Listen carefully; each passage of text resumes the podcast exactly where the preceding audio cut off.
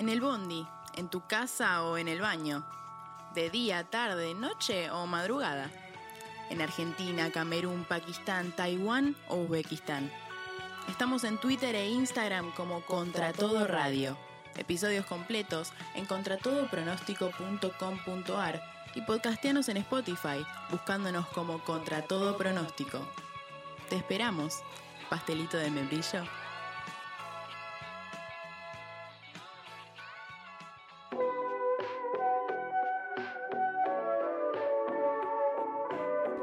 Continúa aquí contra todo pronóstico. Vamos a tener un pequeño bloque dedicado a lo que va a suceder mañana en los Estados Unidos de Macriamérica, por qué no llamarlo así, porque va a tomar lugar el Super Martes. ¿Qué es el Super Martes? ¿Qué es? ¿Algo similar al Super Bowl? Pero político, Bien. porque es una serie de elecciones primarias, en este caso las más importantes suceden en el Partido Demócrata, que históricamente desde el año 88 quien las gana es quien se queda con la nominación demócrata. Primarias simultáneas, o sea, en diferentes estados de los Estados Unidos, que reparten delegados, esos delegados van a la convención demócrata que se hace al final de la primaria, y cuantos más delegados tenés, más chance tenés de ganar la nominación. Brevemente, a, los pedos, voy a repasar dónde se hace las. las eh, dónde toma lugar el supermartes, porque es interesante los diferentes puntos. A ver. Voy a decir el estado y los delegados que se disputan en él. Bien. Alabama, 52 delegados. Samoa Americana, 6 delegados. Arkansas, 31 delegados. California, 415 delegados. Colorado, 67 delegados. Maine, 24 delegados. Massachusetts, 91 delegados. Minnesota, 75 delegados. Carolina del Norte, 110 delegados. Oklahoma, 37 delegados. Tennessee 64 delegados, Texas 228 delegados, Utah 29 delegados, Vermont 16 delegados y Virginia 99 delegados. 1.344 delegados son los que se disputan mañana en el supermartes de, los, de la primaria demócrata. ¿Y ¿Queda más, California o Texas? California tenés a California con 415 Ah. y Texas con 228. ¿Y hay algo que dé más que California? No, es el máximo bastión. Eh, no te- voy a checar Florida ahora, pero de mañana el- el- Sí, sí. la papa está en California. Es la matanza de Estados Unidos. Es la matanza de Estados Unidos, la matanza es mucho mejor. No, pero más allá Y de eso. peronista. Es peronista, Claro. exactamente. Como La- que lo de California no se sabe para qué lado se define o, o hay una tendencia. ¿Es ¿Viste más demócrata California? Es más demócrata. eh, de hecho, hace bastante Jerry Brown es el gobernador. No, no recuerdo ahora si tuvo a Schwarzenegger, tuvo a Jerry Brown, tuvo un, un importante demócrata y un importante republicano. Es Macrilandia posta, vos lo es, dijiste. es Maquilandia posta. Pero lo interesante es que son los que se llama swing states, los, estados fluctuantes, que pueden Ah. ir para un lado o para el otro. Eh, desde el 88, como mencionaba, quien gana el Supermartes eh, gana la nominación. ¿Por qué no nombra al Partido Republicano? Porque el Partido Republicano está completamente atrás de Donaldo Trump. Eso no va a cambiar.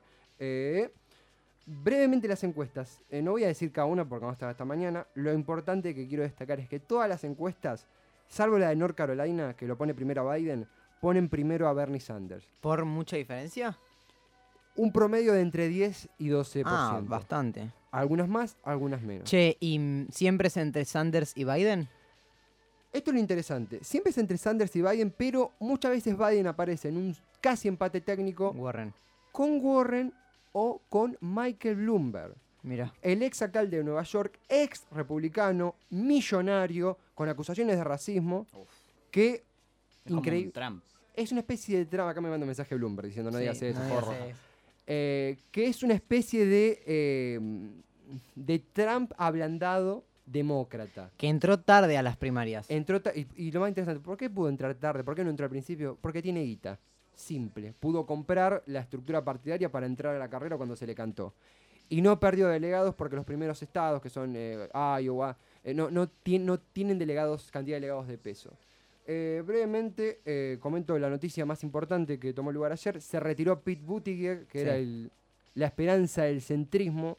Y estos votos pueden llegar a ir a Joe Biden de la parte más tradicionalista del Partido Demócrata. Yo eh, pienso lo mismo, comparto tu pronóstico y es lo más lógico y la primera deducción. Pero estuve viendo unas encuestas, tres diferentes, que dentro de los eh, votantes de Pitt, eh, la gran, va, gran mayoría, una gran porcentaje dijo que no sabía, no tenía el voto definido, pero eh, dentro de los posibles candidatos ganaba Sanders cerca del 30% como principal opción si Pitt bajaba su candidatura.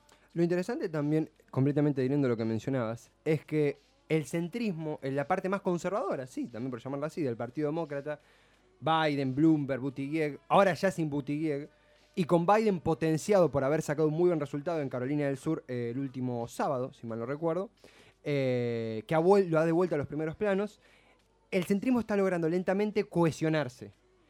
El progresismo del Partido Demócrata, que lo representa Bernie Sanders y Elizabeth Warren, está dividido y las discrepancias entre Warren y Wes Sanders son cada vez más grandes. Esa división puede favorecer a Joe Biden, salvo que Bloomberg tenga un despegue muy fuerte, lo cual yo lo veo muy complicado. Las posiciones actuales son Sanders con 58 delegados, Biden con 50. Biden revivió Sí, sí, revivió. casi literalmente, porque estaba medio ya bastante pálido, estaba en las últimas e- entrevistas. Eh, con 26 delegados ya está fuera de la carrera. ¿Dónde irán esos delegados? Es verdad lo que decía Facundo acá, que Buttigieg es más del centro, es un alcalde muy joven de 37 años, ahora está retirado de la contienda, pero no es que todos sus votos van a ir a parar a Biden de manera lineal. Eh, Warren con 8 delegados, Klobuchar con 7 delegados, ya sin chances prácticamente. ¿Qué pasó en Carolina del Sur que, que hizo revivir a Biden? Se- ya se sabía que cuando Biden arranca, Biden es el, para quienes no lo conocen, Joe Biden es vicepresidente de Obama. En el 2012, 2016, perdón, tenía una gran imagen para competir en las primarias. Decidió no competir, en mi opinión, para no eclipsar a Hillary Clinton, que era la que le tenían prometida esa candidatura. Sabemos lo que pasó después. Ahora está más grande, tiene 74, si mal no, no recuerdo. Está desactualizado a las nuevas tendencias del Partido Demócrata, como es Bernie Sanders, Elizabeth Warren, que tiene 70, y- más de 70 70 años los dos, por ende no es una cuestión de edad, sí de ayornarse a los movimientos juveniles, los tiempos que corren. Pero Biden logró en Carolina del Sur una importante victoria porque se sabía que era una gran parte del electorado que es de descendencia afroamericana, tenía una buena imagen con él de la gestión con Obama, y a medida que Biden en las primeras paradas le fue muy mal, apuntó todos los cañones a Carolina del Sur. Al, ¿cómo decirlo? Al, al ser una cuestión de cantidad de delegados, y algunas tienen más y son, son muy importantes, y otras menos y son insignificantes, te permite como decir, bueno, descuido Maine y pongo todos los cañones en California Claro. pasa todo el tiempo. Eh, yo creo que vamos camino a la finalísima Sanders-Biden. Y lo que parecía seguro hace 15 minutos, que era de que Bernie iba a obtener la, la nominación, hoy es posible. Yo creo que va a suceder así. Pero Biden revivió y esto complica las chances de Bernie Sanders. Eh, del lado republicano, ¿qué respuesta hay a todo esto? Trump. Sí, Trump, no, Trump, Trump, Trump. Trump, No. pero sé que Trump ha tuiteado, ha chicaneado tanto a Sanders como a Biden, Ah. como a Klobuchar. Klobuchar. Eh, yo creo que lo tomó más de punto a Biden. De hecho, hay un, un video, uno puede buscarlo en YouTube. Biden es un tipo que en algunos, algunos actos durante la presidencia de Obama tenía algunas posiciones raras, y hablo posiciones físicas. Se veía como que, qué sé yo, había una chica recibiendo un diploma ma- mayor de edad, no nada extremadamente polémico, pero extraño, y él capaz la abrazaba y le decía algo al oído. Y capaz él decía, no, le dije felicitaciones. Claro, había mucho de, de ese toqueteo de más. Creepy. Claro, y justo cayó medio en el- en- después de lo del Me Too. Exactamente. Como que no, no, no supo salir bien parado de, de- de esos de esos desatinos, digamos. un hombre grande, un hombre blanco, un hombre rico, a fin y a cabo. Eh, y él dijo, bueno, yo soy un dinosaurio en los tiempos del Me Too y me estoy... eh, no dijo esa frase, no, pero palabra más, Sí, palabra como menos. excusándose. Claro, diciendo, me disculpo, ta, ta, ta.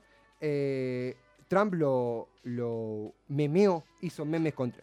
Publicó memes contra Biden jugando, jo- jodiendo con esto de, de hombre viejo y creepy. Cuando Trump, ah, Mal, es, Sí, sí, es sí. lo mismo. en, sí, Y y- peor. en un audio ha dicho que puede agarrar a las mujeres de, Sí, de donde y quiera. hacer lo no, que quiera.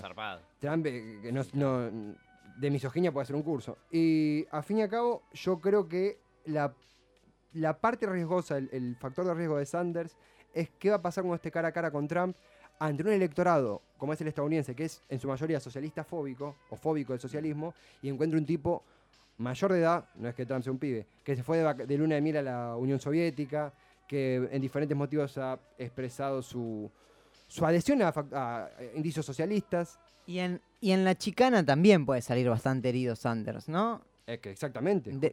Más allá de los datos y del socialismo, de la fobia al socialismo en, en Estados Unidos, en un debate cara a cara entre Trump y Sanders, me parece que Trump tiene más cancha en ese sentido, de la chicana, de, hacer quedar mal al otro. Sabe hacer show, showtime, es, Sí. es Trump. Y Bernie es una persona más seria.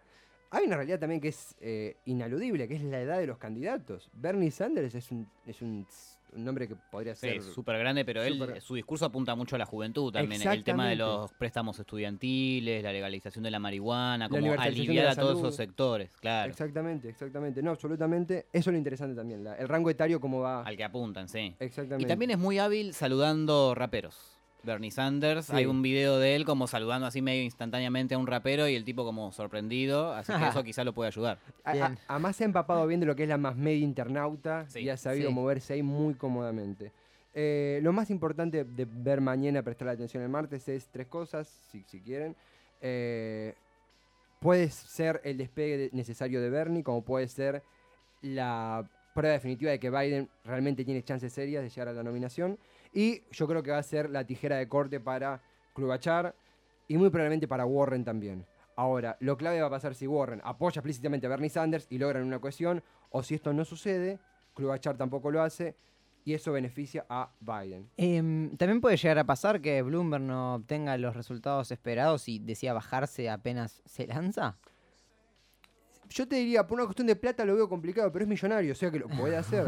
Eh, yo creo que él salió muy herido. En el, el debate previo a South Carolina, eh, Carolina del Sur, eh, hubo ataques directos a Bloomberg, muy bien sostenidos por Warren, donde decían, este, básicamente, este tipo fue republicano hace cinco minutos, es racista, es millonario, ¿qué tiene que ver con nosotros? Y llegó ¿Por qué se pasó a los demócratas? Porque, mejor dicho, yo te diría la pregunta es por qué se pasó a los republicanos.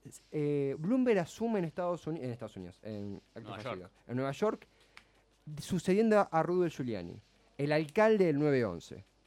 Para suceder a un republicano, Giuliani, después del 911 tenía Claro. que venir un republicano, pero Peor. pero no, además no había forma de que no fuera republicano.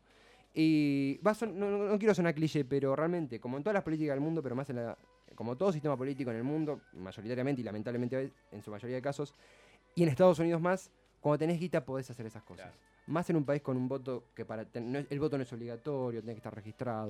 Última. Sí, sí, De este supermartes, ¿son todas elecciones tradicionales o hay algún caucus? No hay caucus, pero en algunos casos tenés que estar registrado para votar y en otros no. Y lo, lo interesante a mí me llamaba la atención de que, por ejemplo, se juntan estados pesadísimos como California y Samoa Americana, que Sí, claro. Es una dependencia en el Océano Pacífico de Estados Unidos. También se vota a- a- en otros días, pero también hay elecciones primarias en Puerto Rico, en otra, en otra fecha, en Alaska. ¿Y la campaña las hacen todos los candidatos en el mismo estado? Depende. Supongo que apuntan a California. Apuntan a California, apuntan Texas. donde les puede ir mejor. Eh, Hay, por ejemplo, Bernie Sanders es de Vermont. No necesita, ya es medio obvio. que- Sí. Eh, es interesante ver qué pasa en Massachusetts, el estado de los Kennedy. ¿Puede pasar cualquier cosa? Sí. Yo creo que va a ganar Bernie Sanders el supermartes. El tema es por cuánta diferencia. Mm. Me puedo equivocar. Y si me equivoco, diré que dije que ganaba Biden. Renuncia, claro. Claro.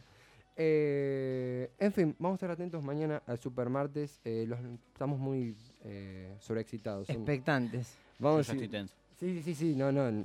Traigan puertas que manija sobran. Vamos a ir ahora con un pequeño separador y después de Estados Unidos nos vamos a Japón. Bueno, la última vez que pasó eso hubo un quilombo medio grande, así que vamos a hacer escala en Argentina y después vamos a Japón. Eh, un separador, querido operador, y después Jero nos cuenta sobre el país nipón.